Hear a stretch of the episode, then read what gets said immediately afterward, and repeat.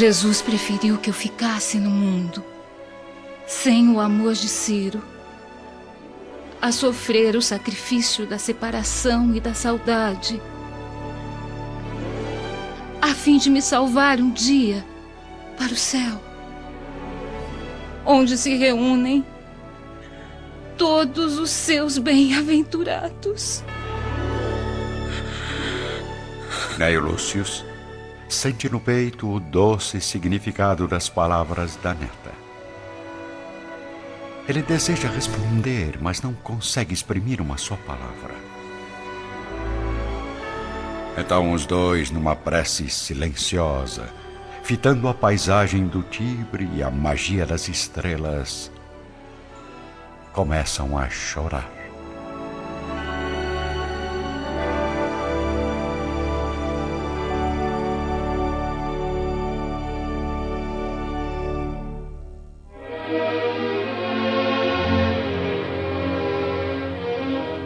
Estamos no fim da primavera do ano 133. Dois meses após a partida do imperador, levando Elvídio, Lúcio e Cláudia Sabina em sua comitiva, vamos encontrar Alba Lucínia, pensativa na solidão do seu aposento.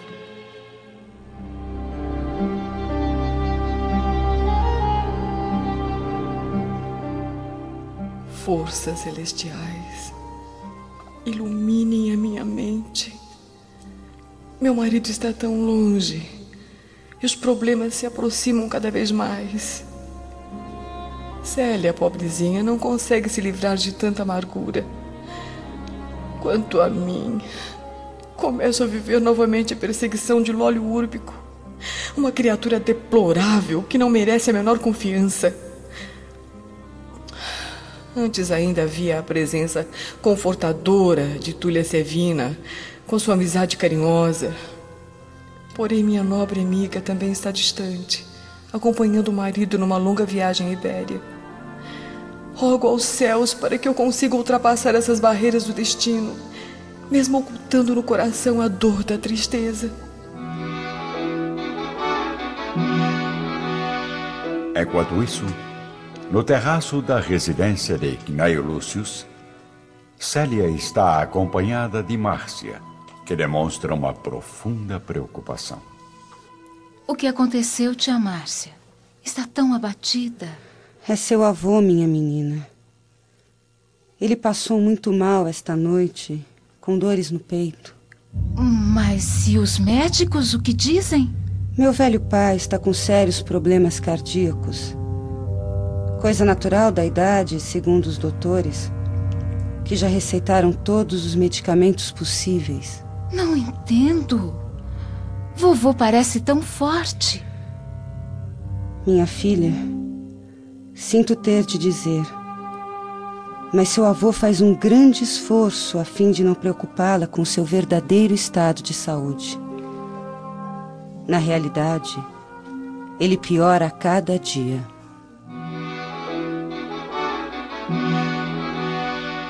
Vamos então observar o velho patriarca sozinho no quarto, mergulhado em suas reflexões. Preciso reunir forças. Preciso viver o suficiente para abraçar meu filho quando retornar de Tibur. Porém, sinto que meu organismo não irá resistir a tanta espera. Uma voz interior me diz que, em breve, meu corpo esgotado deverá baixar, desfeito em cinzas, à paz do sarcófago.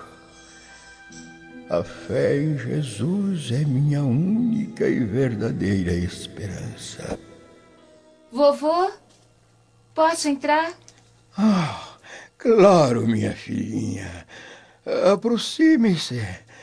Você é a alegria da minha casa e a paz do meu espírito. Alegria é poder orar em sua companhia, vislumbrando a divina paisagem do Tibre. Filha, Antes eu sentia a necessidade do santuário doméstico com as suas divindades esculpidas em marfim. Não podia dispensar as imagens dos deuses, nem deixar de oferecer a eles os mais ricos sacrifícios. Hoje, porém, dispenso todos os símbolos para ouvir melhor o próprio coração, recordando o ensino de Jesus à samaritana, ao dizer que há de vir o tempo em que o Pai Todo-Poderoso será adorado, não nos santuários de pedra, mas no altar do nosso próprio Espírito. E o homem, filhinha, para encontrar Deus no íntimo de sua consciência, jamais encontrará templo melhor que o da natureza, sua mãe e mestra. Alguns dias depois, a saúde do velho Cneio Lúcius piora gravemente. Márcia abre a porta do quarto silenciosamente com um sorriso de quem prepara uma surpresa. Papai, alguém muito especial veio lhe fazer uma visita. Oh, por favor, Márcia. Se for mais um velho amigo do Império, diga que agradeço a atenção, mas não estou em condições de receber ninguém. Não sou velho, nem nobre representante do Império, mas sou um eterno amigo. Posso entrar, meu pai? Oh, Silano! O filho adotivo se aproxima do velho enfermo, que se levanta trêmulo e emocionado para abraçar o rapaz, quase chorando de alegria. Silano, meu filho! Fez muito bem em ter vindo. Mas me diga, está aqui a serviço? Não. Solicitei uma licença para revê-lo, pois já senti uma saudade insuportável. Além disso, pretendo permanecer definitivamente aqui em Roma, com o seu consentimento. Mas pensei que estivesse feliz com a carreira militar. Meu comandante nas galhas é um homem grosseiro e severo, tratando a mim e alguns companheiros com extrema crueldade, sob a alegação de estar nos impondo a disciplina do Império. Por isso, meu pai, peço que me proteja junto das autoridades, impedindo o meu regresso. É, está bem, está bem. Tudo farei na medida do possível para satisfazer a sua justa vontade. O que houve, meu velho protetor? Está tão angustiado? Oh, Silano, você conhece o seu passado. Um dia já lhe falei sobre as circunstâncias que o trouxeram ao meu coração paternal. Sim, conheço a história do meu nascimento mas os deuses quiseram conceder ao mísero enjeitado um pai carinhoso e gentil como o senhor. Por isso eu não posso me queixar do destino. Cneio Lúcius retira de um cofre de madeira um pequeno medalhão, fixando o olhar sereno e profundo no jovem filho adotivo. Meu filho, os enjeitados não existem para a providência divina. Nem mesmo recordando o passado deve alimentar no íntimo qualquer mágoa em relação à sua sorte. Todos os destinos são úteis e bons quando sabemos aproveitar as possibilidades que o céu nos concede em favor da nossa própria felicidade. Desculpe, não entendo o que quer dizer. Quando Márcia o beijou pela primeira vez nesta casa, encontrou sobre o seu peito de recém-nascido este medalhão, que guardei para entregar a você mais tarde. Nunca o abri, meu filho. O conteúdo não podia me interessar, pois fosse qual fosse, teria de ser para mim um filho muito amado. Agora, porém, sinto que chegou o momento. Meu coração diz que eu não viverei muito tempo. Mas se me encontro próximo do túmulo, você é jovem e tem direito à existência terrestre. Possivelmente viverá em Roma por um bom tempo. E é bem provável que algum dia tenha a necessidade de possuir uma lembrança como esta. Por isso, deve guardar o medalhão com todo cuidado. Prometo guardar a recordação sem me interessar pelo conteúdo. Afinal, eu também não saberia reconhecer outro pai senão o Senhor. Em sua alma generosa, encontrei o próprio carinho materno que me faltou nos dias mais difíceis da minha vida. Obrigado. Obrigado por ter a honra de ser seu filho.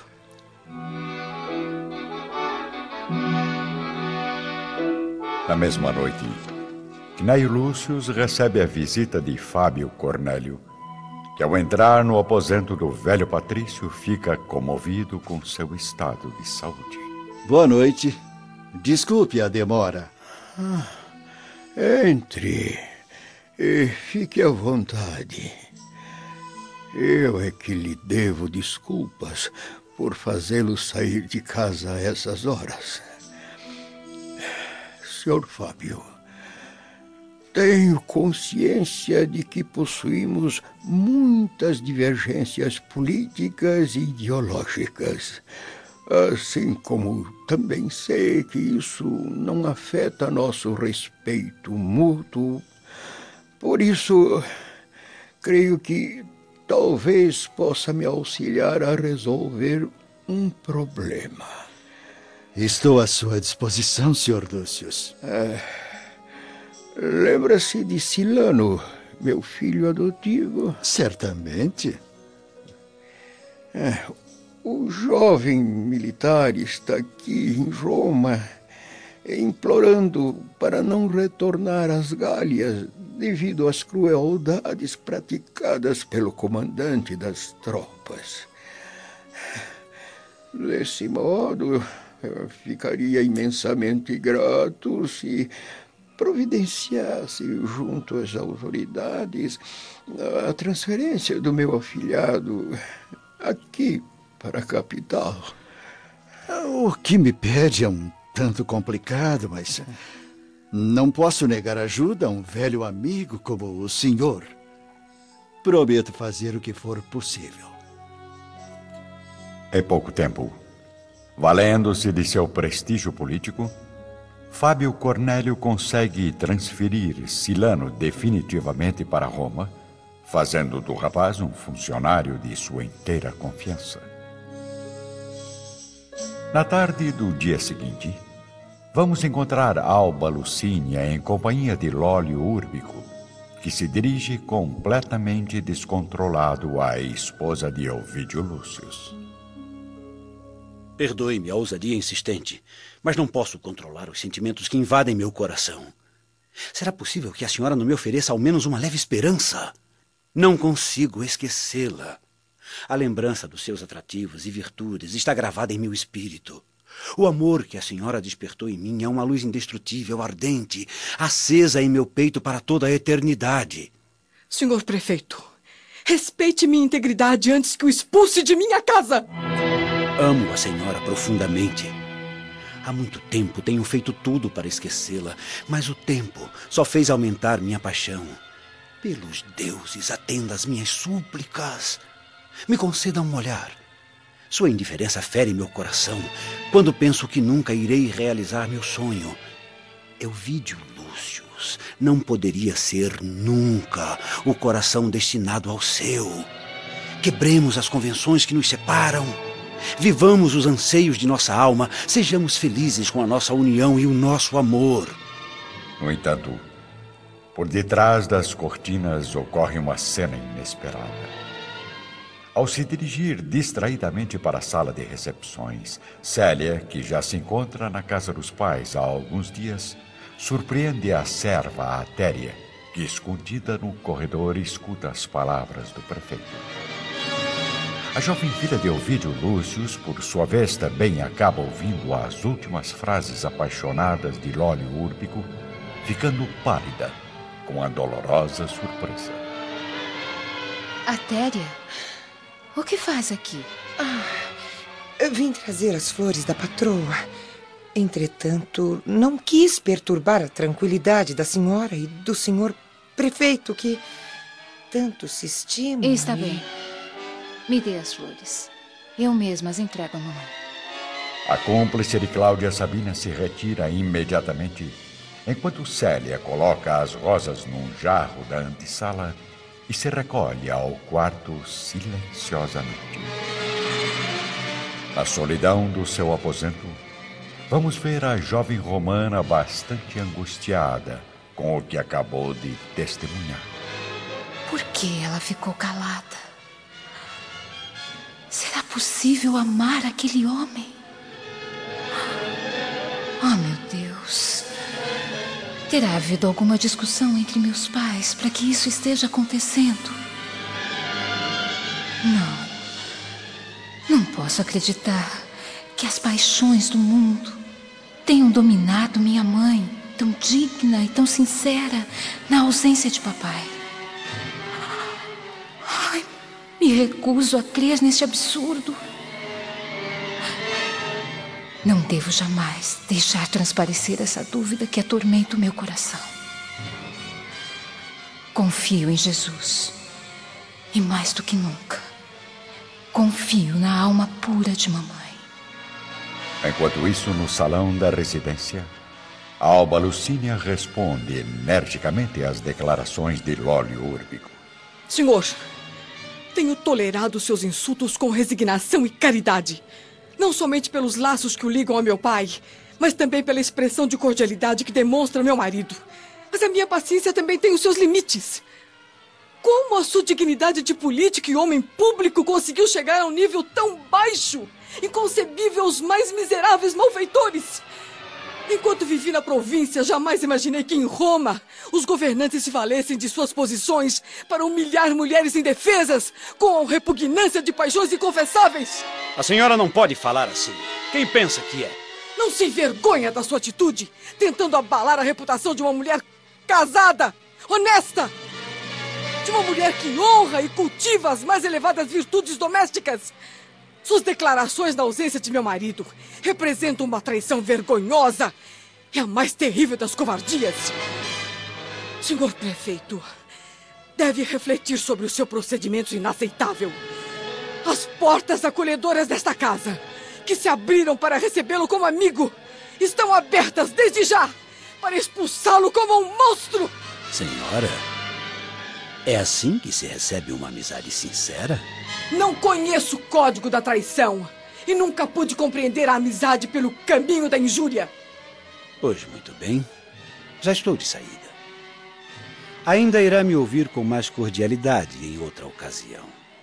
Minha paciência, assim como o meu amor, são inesgotáveis.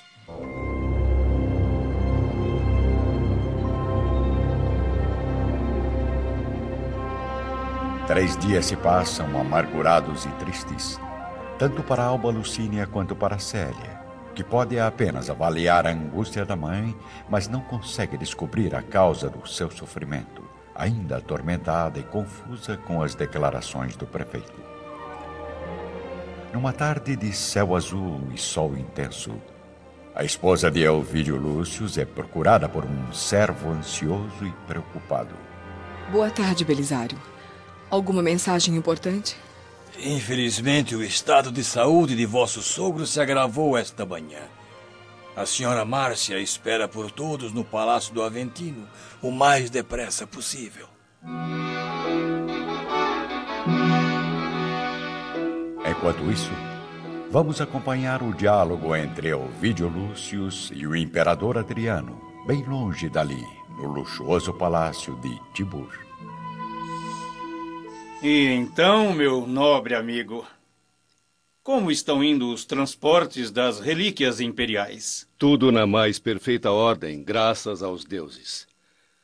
Porém, imperador, eh, não venho até aqui para tratar de assuntos profissionais, mas sim para lhe fazer um pedido pessoal. Pois diga, não faça mistério, Elvídio. Gostaria, se fosse possível, de voltar a Roma e lá permanecer por alguns dias.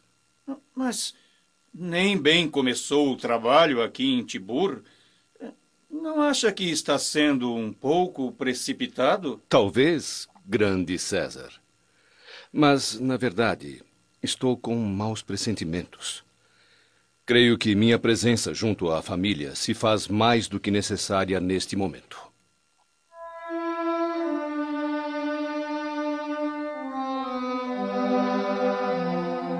Pouco tempo, Célia e Alba chegam ao quarto do bondoso velhinho, que as recebe com um largo sorriso, embora visivelmente abatido.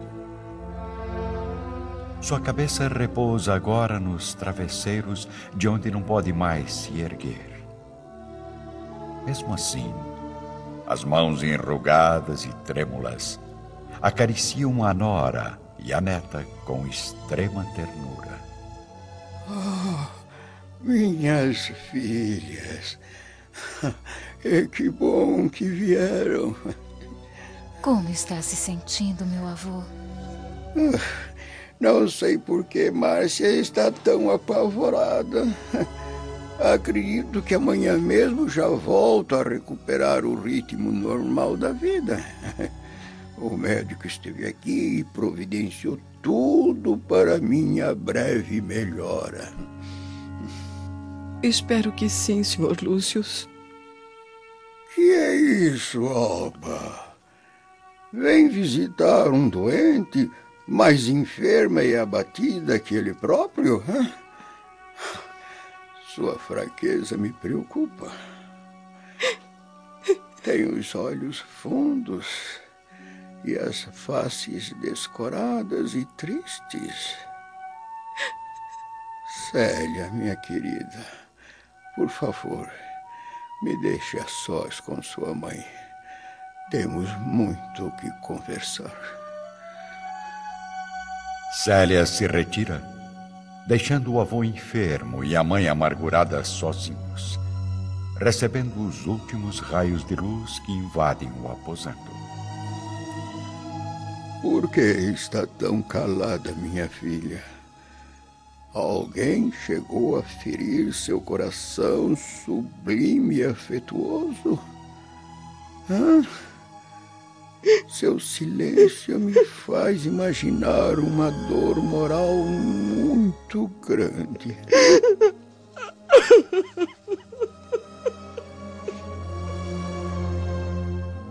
Oh, meu pai.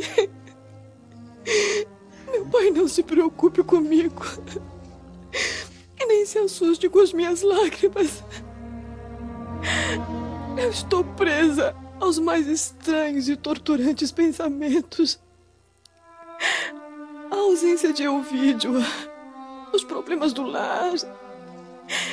E agora a sua saúde abalada constituem para mim uma infinidade de sentimentos amargos, indefiníveis.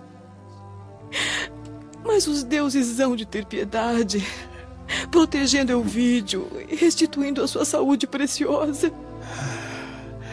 Sim, filha. Mas não é só isso que a preocupa, não, não, não. Outras mágoas perturbam seu espírito. Há muito tempo venho meditando sobre o contraste da vida que levava na província com a que experimenta aqui no círculo das convenções sociais. Seu espírito sensível certamente vem sofrendo a tortura dos espinhos da corte, das estradas ásperas dos nossos tempos de decadência e diferenças dolorosas. Sinto ainda que certas pessoas do nosso meio social continuam a atormentar seu coração profundamente. Não é verdade?